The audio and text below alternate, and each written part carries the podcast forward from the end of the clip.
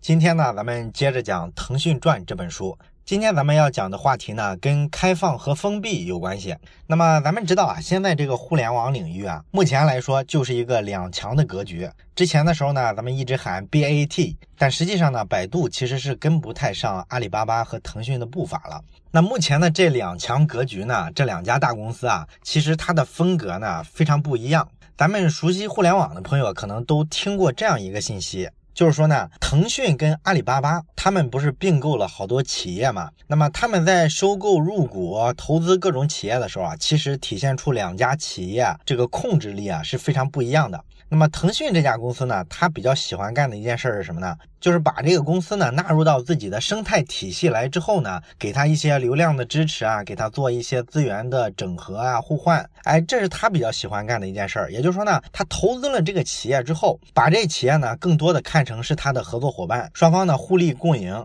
而阿里巴巴的这个投资风格呢就不太一样，往往来说呢，阿里巴巴啊在投资的时候都会去争取控股，也就是说他追求的是绝对的控制权。所以呢，这两家公司啊，比起来说呢，你会感觉呢，腾讯相对来说它开放一些。那有人就分析说，这两家公司啊，它在投资策略上不太一样，其实是由两家公司的特点决定的。就是说呢，这个腾讯啊，它不是社交产品起家嘛，它有几款明星的社交产品，以及从社交产品里啊延伸出来的其他的类似的产品，比如说像什么 QQ 空间啊，什么各种游戏啊这些。那么对它来说，它最不稀缺的资源是什么呢？就是流量。它是中国流量最大的公司，所以说呢，它为什么对合作伙伴不需要控制的那么强呢？因为它有这个绝对强的流量资源，所以它可以在不控股的情况下，也能掌控你们合作的主动权。谁都需要腾讯的流量支持嘛，是吧？所以他就不太担心这个。而阿里巴巴不一样。阿里巴巴，咱们知道，虽然他也投资了一些社交网络呀，投资了一些媒体类的产品啊，你比如说微博啊、优酷啊，但是它绝大多数产品啊，在这个流量上跟腾讯的产品啊，差距是非常大的。它对流量的吸引赶不上腾讯之后呢，就导致它的态度啊非常诡异，它就对流量的流失特别恐惧。所以说呢，它对这个合作公司啊，为什么说非得要求绝对的控股权呢？啊，其实就是防范流量的外泄，这是一种分析了。啊，不过呢，如果你是个老网民的话，你对腾讯十几年前当时的一些策略还有印象的话，你就会发现一件事情，就是十来年前的那个腾讯啊，跟现在腾讯的策略可完全不一样。当年的腾讯可跟这个开放是一点儿都不沾边儿。差不多从零四年、零五年开始啊，腾讯这家公司呢，就在打败了 MSN 之类的这种比较强劲的直接的竞争对手之后，在这个即时通讯的社交软件这个领域呢，一枝独秀。完了之后，它就开始扩张，这一扩张不要紧，马上就四面树敌，成了行业里公认的敌人。为什么会这样呢？哎，这就是要跟咱们今天讲的主题有关了。这个就是它的发展战略，它的发展战略呢，就是一个封闭的流量策略。咱们知道 QQ 这个东西啊，它获得了特别大的流量之后，它很快呢就向这个比较相近的领域啊去拓展、去延伸。比如说呢，他很快就开始做这个小游戏，QQ 游戏啊。咱们知道早年的时候啊，咱们现在可能好多人还能记起来，十来年前的时候，大伙儿用 QQ 登上去，除了说跟别人聊天之外，很大的一个消遣都是在玩 QQ 游戏啊，什么斗地主啊、军棋啊、五子棋之类的是吧？这些小游戏都是我们好多人的青春记忆。可是呢，其实呢，最早做这些棋牌类的小游戏的，并不是腾讯。咱们上期也讲了，腾讯嘛，它的产品策略就是模仿策略，后发制人。所以说呢，最早啊，开发这些棋牌类的小游戏的，一定不是腾讯，是谁呢？是一个叫做联众世界的这么一个游戏的公司。我记得十几年前啊，上网吧去上网的时候，当时网吧的那个电脑桌面上必备的几款软件，除了 QQ、什么 CS 之类的这种游戏，然后就是联众世界了。大家都登录这个联众世界去注册一个账号，然后在里面呢跟网友进行各种棋牌类的小游戏。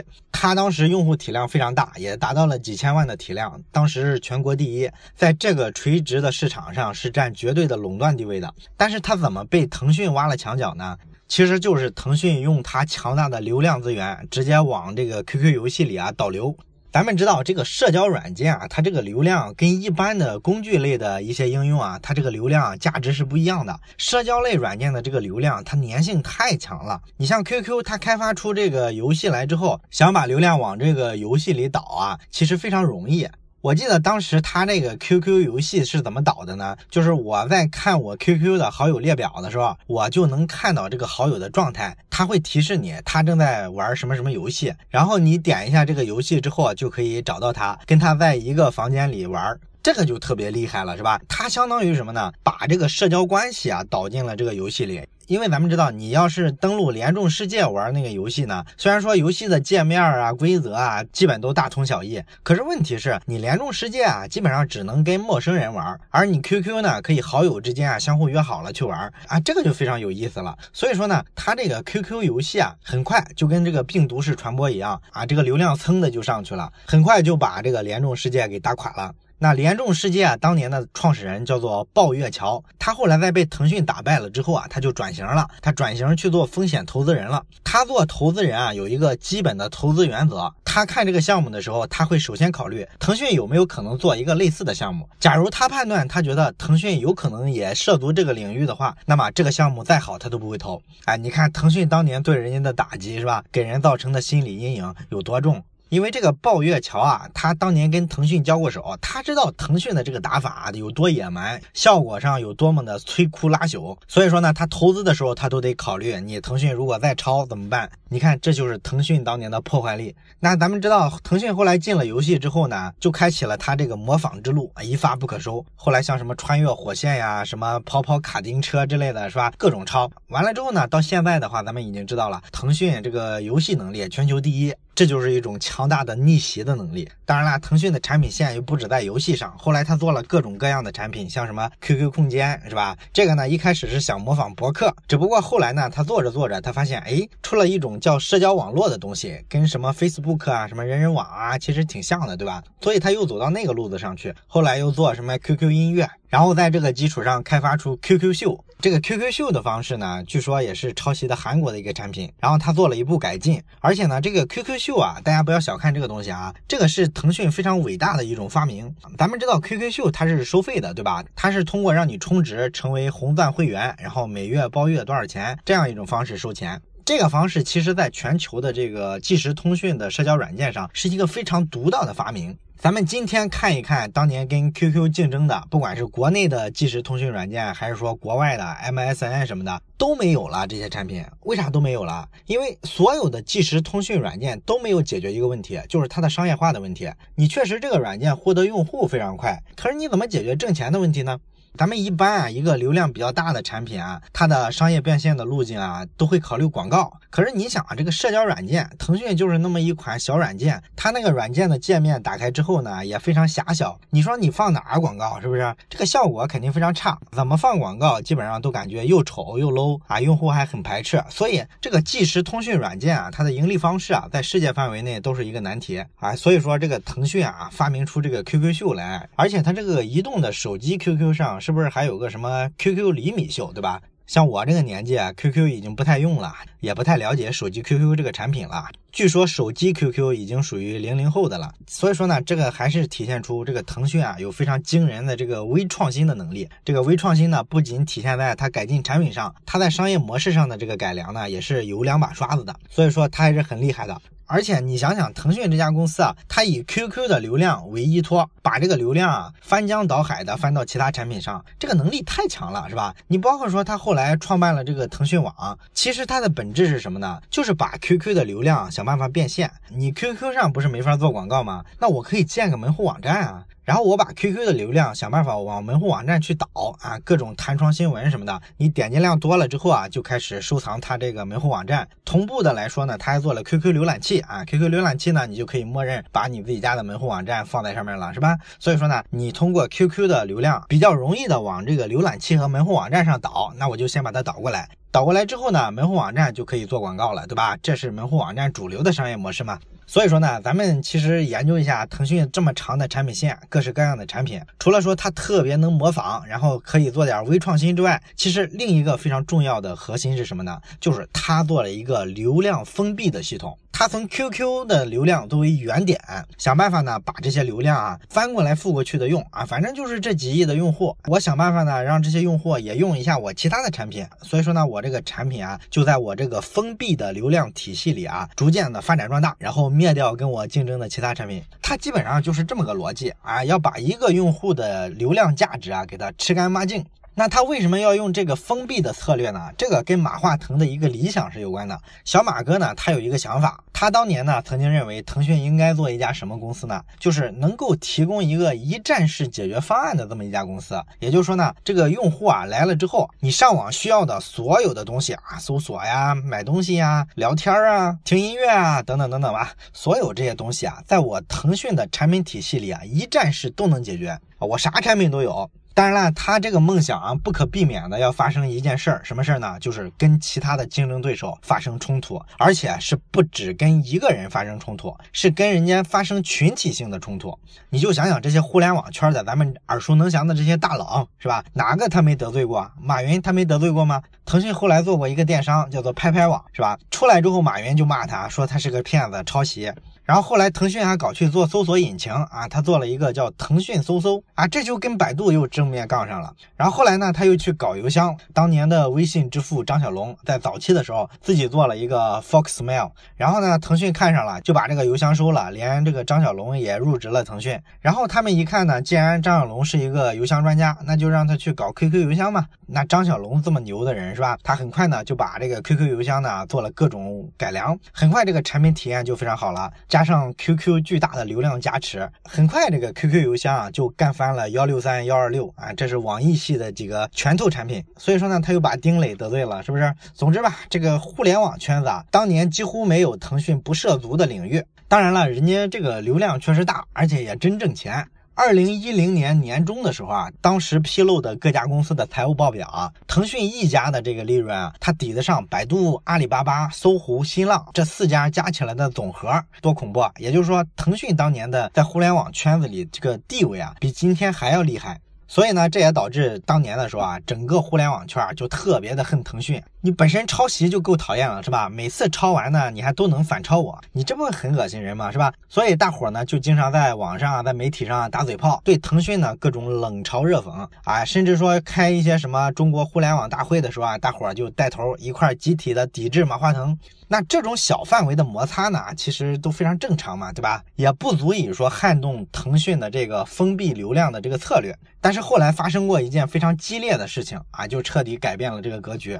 什么比较激烈的事儿呢？就是当年有一个特别著名的叫三 Q 大战啊，这个咱们应该都知道，对吧？三六零大战 QQ。当年我是被这两家公司打仗确实惊着了，从来没见过这么恶劣的商业竞争在互联网圈子。之前啊，你竞争就竞争吧，都是明面上的，是吧？吧无非就是你抄我的产品，你抄我的营销方式，无非就是这些东西呗。大家有来有往。虽然说我打不过你，你流量更大，你这个高举高打的打法，一般的小公司啊受不了。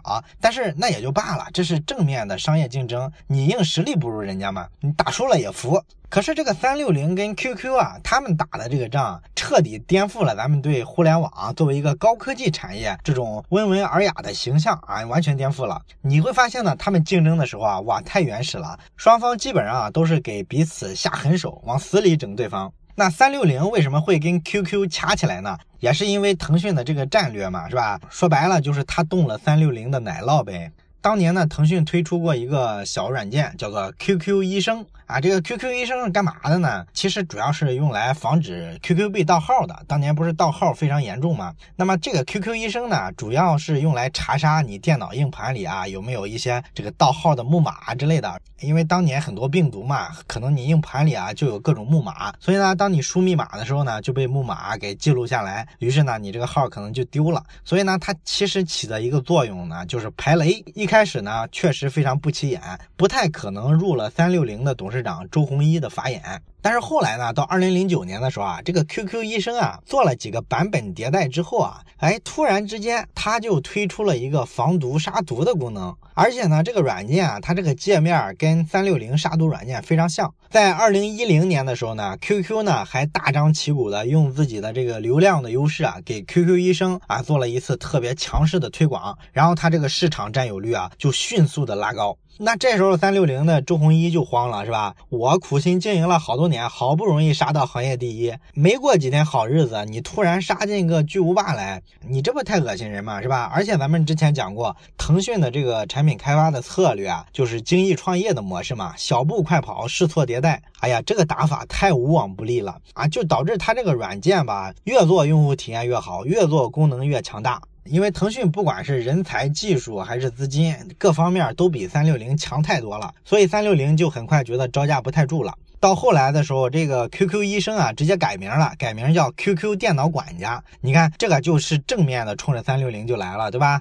你能干的所有事儿，我都能干。所以呢，当时市场的舆论就觉得三六零要完了，被腾讯盯上了，这可没法玩了，是吧？那后来呢？周鸿祎他自己说过一个细节，他说呢，他在二零一零年九月份的时候给马化腾发过一个短信，他提出来说什么呢？说咱们两家合作吧，别打了。你看啊，你腾讯呢可以投资我们三六零，哎，我让你入股，然后呢，咱们两家可以合作啊，咱们去打百度啊，咱们可以做一个拦截百度的东西。你看啊，百度它不是整天搞什么竞价排名广告吗？整天的搞这些医疗广告是吧？医疗广告是它主要的收入，咱们只要以这个。个为出发点，说这个竞价排名广告啊，导致很多医疗事故啊，各种医疗欺诈，你这个不合理。我们出一个拦截的这种软件，我们就能打掉百度百分之三十的收入，这样咱就把百度压下去了。而且我老周呢，还可以帮你腾讯啊去投资迅雷之类的这些互联网公司。你看你这个公司啊，就这么大了，你别搞封闭是吧？你看人家干啥，你就模仿一个，然后在你封闭的体系里啊，把它搞得特别大，然后把人家灭掉，这不好。你要投资迅雷这些公司啊，包括入股我们三六零的话，你给人一个感觉，你是一家平台公司是吧？你很开放，而且你仍然是第一大公司，大伙儿还服你，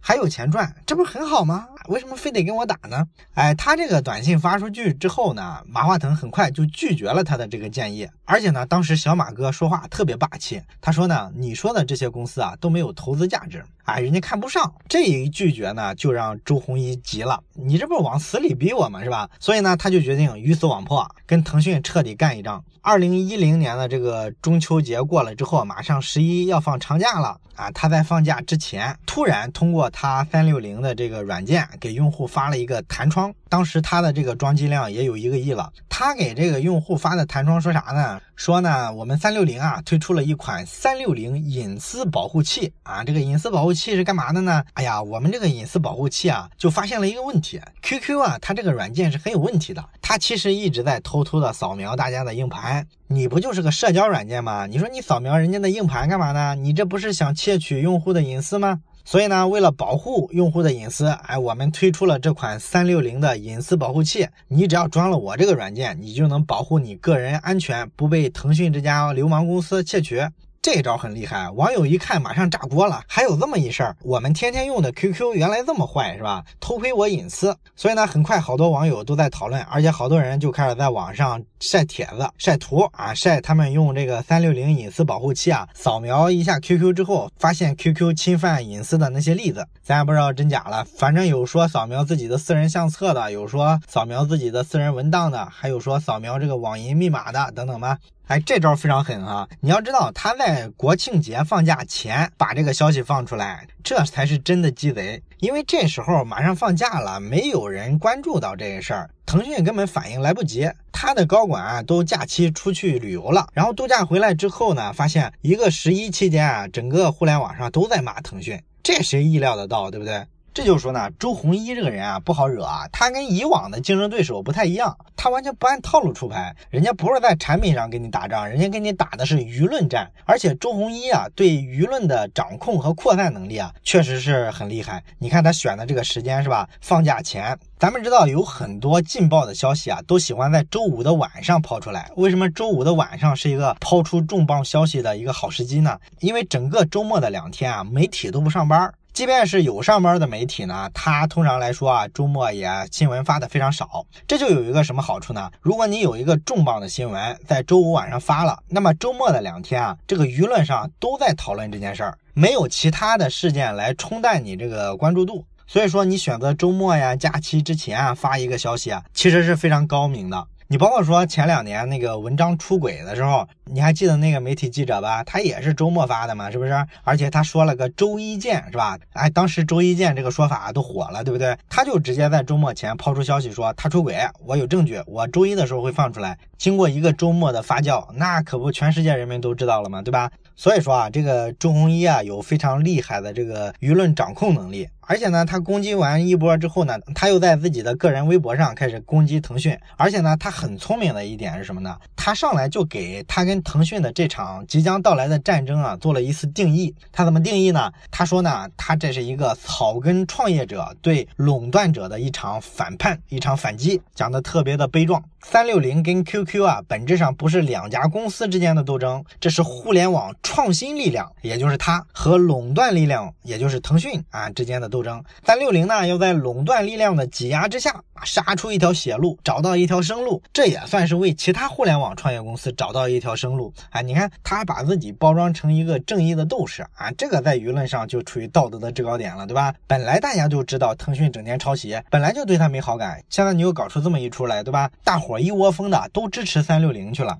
所以说腾讯就很被动啊。但是偏巧呢，啊腾讯这家公司呢还特别怪啊，技术也挺好，做产品也会做，这个执行能力呢也极强，唯独就是一点，这个公关能力啊特别差。哎，他们当时跟媒体的关系就特别差，所以这些财经媒体啊就隔三差五的整天说腾讯啊抄袭垄断，本身他在舆论上的这个口碑就不好。结果出了这事儿之后吧，啊也没什么专业的人士给他们指点，他们居然认为呢这个舆论啊发酵的这么厉害，而且是一边倒，我们就应该怎么样呢？不回应啊，按住不表。哎呀，你说这个错犯的是吧？你连回应都不回应，那舆论不是更一边倒吗？对吧？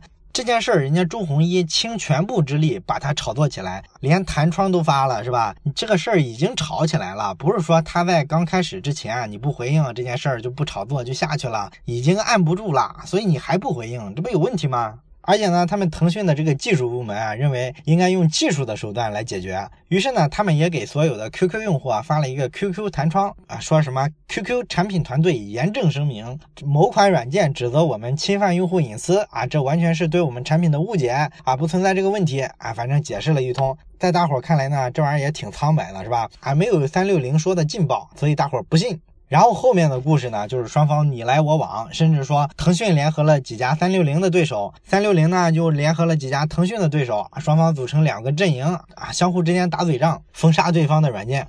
这个周鸿祎呢，始终保持着一个斗士的这么一个形象，不停的说我要向一切的灰色利益和潜规则宣战，不怕得罪任何公司，哪怕是中国互联网第一巨头。而且他真是懂传播，他们还创作了一首口水歌呢，叫做《做人不能太马化腾》。当然他说是网友创作的哈，这个好些人怀疑就是三六零自己创作的。甚至他们在双方打仗期间呢，还去挖马化腾的一些负面新闻。哎，他们发现呢，马化腾还享受着深圳市的经济。适用房的补贴，你这么有钱，你还住经济适用房，你还跟这些最穷的老百姓争啊？缺不缺德啊？哎，所以他们还炒作这事儿。当然了，这个后来辟谣了啊。马化腾实际上那个房子啊，不叫经济适用房，那是深圳市的高层次专业人才住房补贴。哎，也就是说是弄错了，咱不知道有意是无意了啊。但是不管怎么说，三六零明显在这个舆论引导上更高一筹。谁能想到录网络歌曲啊，然后批判有钱人抢穷人的经济适用房，这都是网络爆点啊！啊，一出来铁定火啊！腾讯在这方面差太远了，不是一个档次的舆论引导能力。他们这场战争的高潮是什么呢？就是那一年的十月二十九号啊，当时呢，这个三六零啊宣布啊，它推出了一款软件，叫什么呢？叫扣扣保镖啊，它不能用 QQ 嘛，它就用了两个汉字扣扣。扣扣保镖这个什么工具呢？它这个软件呢，对这个 QQ 进行这个扫描体检之后呢，就会弹出一窗来，还说我刚才扫了你四十项，其中啊你三十一项有问题啊，建议你立即修复。那只要用户说点了修复这个选项，那 QQ 就完了。为什么呢？因为这个软件本质上是一个外挂。也就是说，你点了修复之后，三六零呢就把这个 QQ 它里面的这个安全软件的部分，比如说你那个 QQ 电脑管家的那些安全中心的部分，全部替换了。替换成它三六零的。而且呢，据说用户的这个好友信息啊，你这些社交关系链啊，也都被三六零备份了啊，你所有的用户关系都导到了三六零的操作平台上。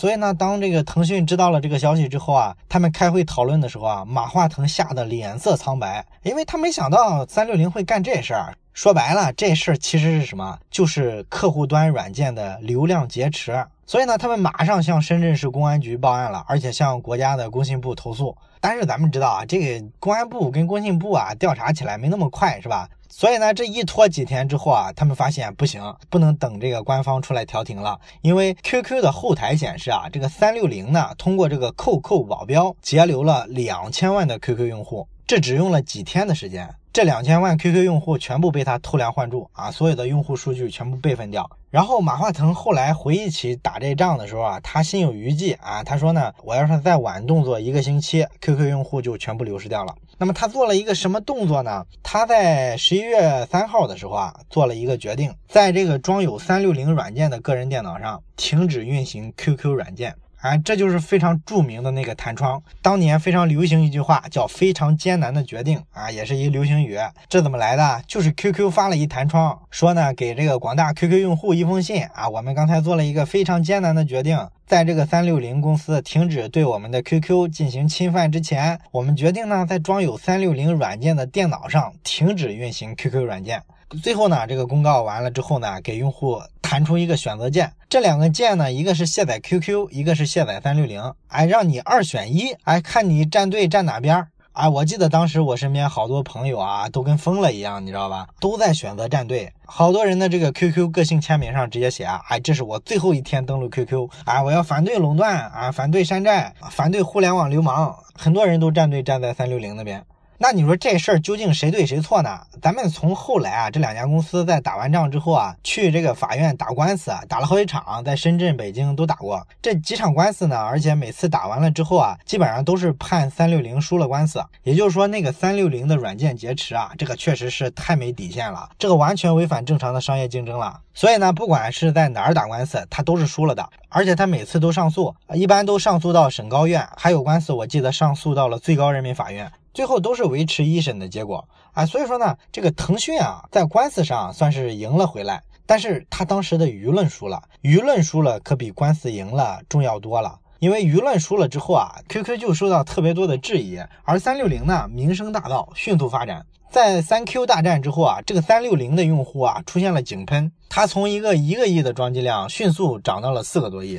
然后后面他去美国上市的时候啊，那个市值啊涨得非常高，好像后面有一阵儿，他一度成为中国第三大的互联网公司。也就是说呢，周鸿祎在这件事上铤而走险，值了。那这件事儿之后呢，腾讯就开始认真的思考一件事儿了，就是我原先的这个封闭的战略啊，是不是有问题？因为我的封闭导致我内部要做各式各样的软件，我于是呢，我要跟整个互联网行业竞争，导致我四面楚歌，腹背受敌。这样长此以往也不是个事儿，对不对？所以呢，这个马化腾就开始考虑我要不要开放。有些软件人家外界做的很成熟，我跟他合作不就完了吗？我非得去自己做干嘛？我一来不擅长，二来不专注，我做了之后还得罪了竞争对手，何必呢？所以说呢，在这个三 Q 大战之后啊，彻底改变了腾讯，他后面就走向了开放。你比如说，他把他那个电商的业务啊，反正做的也不如阿里巴巴好，干脆把它卖给阿里巴巴的竞争对手京东。完了之后，自己呢也入股了京东。搜索锁的那块业务呢，给到搜狗。哎，他用这种方式呢，就等于说剥离出一部分产品体系去，何必那么封闭呢？你建立了一个比较稳定的同盟关系之后，这一样是你企业竞争的护城河，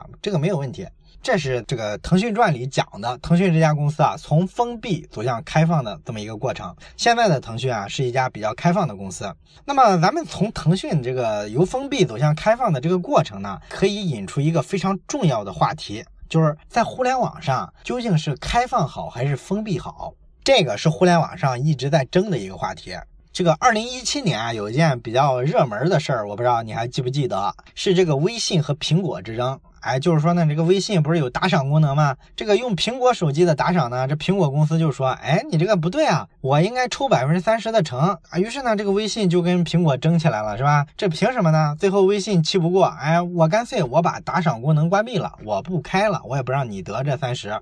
几乎咱们所有的中国人这次都站在腾讯这边，对吧？咱们都认为苹果的要求不合理啊，你凭什么抽这百分之三十呢？实际上，咱们互联网圈子啊，只要说做过 APP 的，尤其是里边带付费功能、购买这个虚拟产品的，比如说现在好多搞这个知识付费的 APP，像什么得到啊、喜马拉雅啊、什么千聊啊这一类的。他们只要涉及到这个移动支付，买这个虚拟类的知识产品，他们开发这个 A P P 啊，它的这个苹果的版本，它都会抽你百分之三十的成。这个成是纯按流水抽，也就是说，我不管你利润率是多少，哪怕你利润率只有百分之十，我也抽百分之三十。这就导致吧，好多软件铤而走险，想办法呢绕过苹果商店的这个支付，通过各种擦边球的方式啊，给它转到这个微信、支付宝上来。这事儿呢，一旦被这个苹果啊商店的审核部门发现，哎呀，这个 A P P 可惨了，马上被下架。所以说，苹果在这个抽成上是非常霸道的。但是呢，咱们这边想讲的，并不是说苹果啊做的多恶劣，而是想讲这个微信跟苹果之争背后，其实是两个对立的理念之争，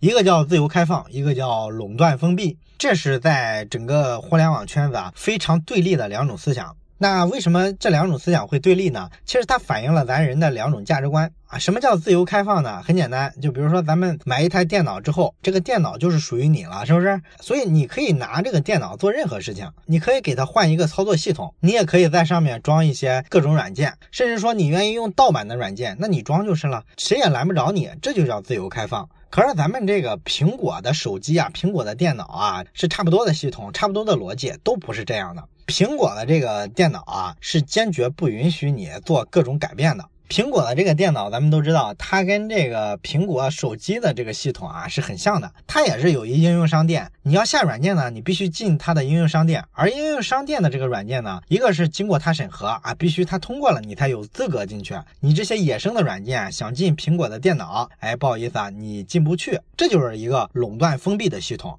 啊，这个在手机上咱们就更熟悉了，对不对？就是苹果的系统跟安卓的系统的区别。那苹果的系统呢，它是一个完全封闭的系统，我有自己的这个应用商店播放软件，我跟你们安卓就是不一样，而且完全不跟你互通。而咱们知道，安卓它是一个开源的系统，它把它这些开发接口啊都是开放给第三方的。所以咱们看这个小米拿过来把这个安卓的系统改一改，可以改成小米的系统；华为呢可以把这个安卓系统啊拿过来改成一个华为的系统。哎，你都可以拿来 DIY 自己个性化改造。而用户来说也是一样，对不对？你可以装各种各样的软件，只要这个软件开发出来传到这个安卓各种各样的市场上，你自己去下就是了。而苹果对这个软件的审核简直是严苛到无以复加的程度啊！所有做 APP 的这些创业公司啊，每次给苹果商店审核的时候都是提心吊胆的。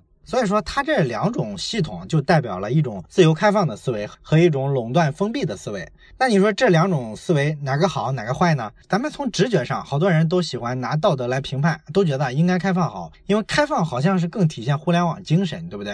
因为咱们知道，互联网的精神不就是瓦解权威吗？就是通过开放瓦解中心。所以你怎么能出现这种封闭垄断呢？这不是跟互联网精神相悖吗？可是咱们现实是，咱们用了这个苹果的手机系统之后，咱们就会发现呢，这个封闭也没什么不好的。虽然说你失去了很多自由，苹果不给你那么多权限，它就是告诉你我调的很好了，你就直接用就行了，不要给我改东改西的，我不允许。但是咱们发现这个封闭的东西，它体验确实好，苹果系统就是很流畅，对不对啊？你用特别久之后，装特别多软件之后，它也感觉不太出来那个卡顿的感觉。可是咱们安卓的系统呢，虽然开放，但是问题就太多了，对不对？你一款新手机用了三五个月之后啊，它一定就卡顿的非常厉害了。所以说呢，有人就研究过这个自由开放和垄断封闭，就发现了一条道理。什么道理呢？这两个理念其实是此消彼长的，并不存在说谁是代表着未来，谁就是代表着落后守旧。其实，在历史上，任何革命性的信息技术一旦出现的时候呢，往往就是比较自由开放的。而它成熟以后呢，一定会走向垄断封闭啊！你比如说这个无线电台的技术，一开始啊，这个无线电台啊，都是一些业余爱好者在用。这些业余爱好者呢，自己就发现了一个频率，自己就在一个频率上做一个电台，自己做节目，然后免费的发放给公众，没人考虑赚钱的事儿。但是当人们发现呢，收听电台啊，能够当成一项高雅的文化活动的时候，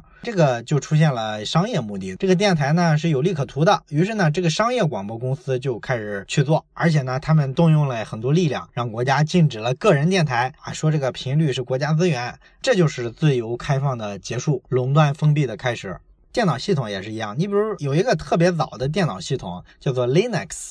这个 Linux 呢是好多黑客都喜欢用的一个系统，它跟咱们见过的 Windows 系统啊，或者说苹果的这个 Mac 系统啊都不太一样。它是一个完全开源的系统，也就是说呢，它的这个界面啊，包括上面的这些软件啊，你都可以修改，你想改成你喜欢的样子都是 OK 的。这是真正的自由开放。为啥黑客喜欢它呢？就是因为黑客向往这种自由的精神，而不喜欢控制啊，所以说他就不喜欢像苹果这种系统。而苹果这种系统呢，其实就是乔布斯。一个非常偏执的追求啊！乔布斯毕生都希望说把一个系统做得非常封闭，他就特别讨厌自由。经过这么多年的商业实践，各种沉浮啊，咱们发现呢，比较早期口碑比较好的这个 Linux 系统呢，现在几乎你听不见了，没人用了。今天咱们提起来这个操作系统，大家都竖大拇指的就是苹果，所以说这也是一个循环，以自由开放开始，以封闭垄断结束。其实呢，这个道理啊，如果你还记得我之前讲过的爆款那本书的内容的话，可能你还有印象。当时我讲了一个概念，我说呢，这个互联网啊，它其实讲了一个去中心化的故事。但是呢，你会发现这个去中心化的故事啊，在商业层面来说，并没有什么用。也就是说，你想挣钱的话，你靠这个互联网去中心化的力量，基本是挣不到钱的。就打个比方来说，这个淘宝网啊，它早期肯定是非常开放的，给所有的中小卖家开放，你都可以上来开店。但是呢，当店家越来越多，用户越来越多的时候，你淘宝发现你的这个成本啊、支出啊越来越多，你就想挣钱。你想挣钱的时候，你发现你就要干一个跟当初你的这个自由开放不一样的选择，也就是说你要开始控制。于是呢，这个淘宝就体现的有很多威权色彩，哎，比如说它开始控制流量，哎，它开始做这个竞价排名广告。啊，其实跟百度那种广告模式差不多，对吧？你花钱呢，我就给你推广，给你放到首页的特别好的位置，给你导流。这样它就变成了一个雁过拔毛的商业模式啊，它挣的是这个推广费，而且这个推广费呢非常高。咱们今天开网店想卖得好，基本上不砸钱是不太可能，对不对？所以说呢，这也是一个非常明显的例子。一个事物要想长大，一般来说离不开自由开放，但是当它真正想挣钱的时候，靠自由开放其实是很难的，你还得回归到一个比较传统的方式，用一种比较中心化、比较权威的方式去实现你的商业变现。所以说呢，从这个道理出发，咱们再看一下腾讯，它现在比以前更开放，但是未来是不是会一直开放下去呢？啊，其实也是很难说的，对不对？好了，这就是本期咱们要讲的内容，咱们把腾讯从封闭到开放的这个转变的过程给它捋清楚了，而且由此呢，咱们讨论了一个互联网世界争议已久的事情，到底是封闭好还是开放好？哎，实际上更可能的一个迹象就是，开放跟封闭是一个不停的循环往复的一个过程。一个新事物很可能是以自由开放开始，以封闭垄断结束。那最后呢，咱们还是留一个小小的思考题吧。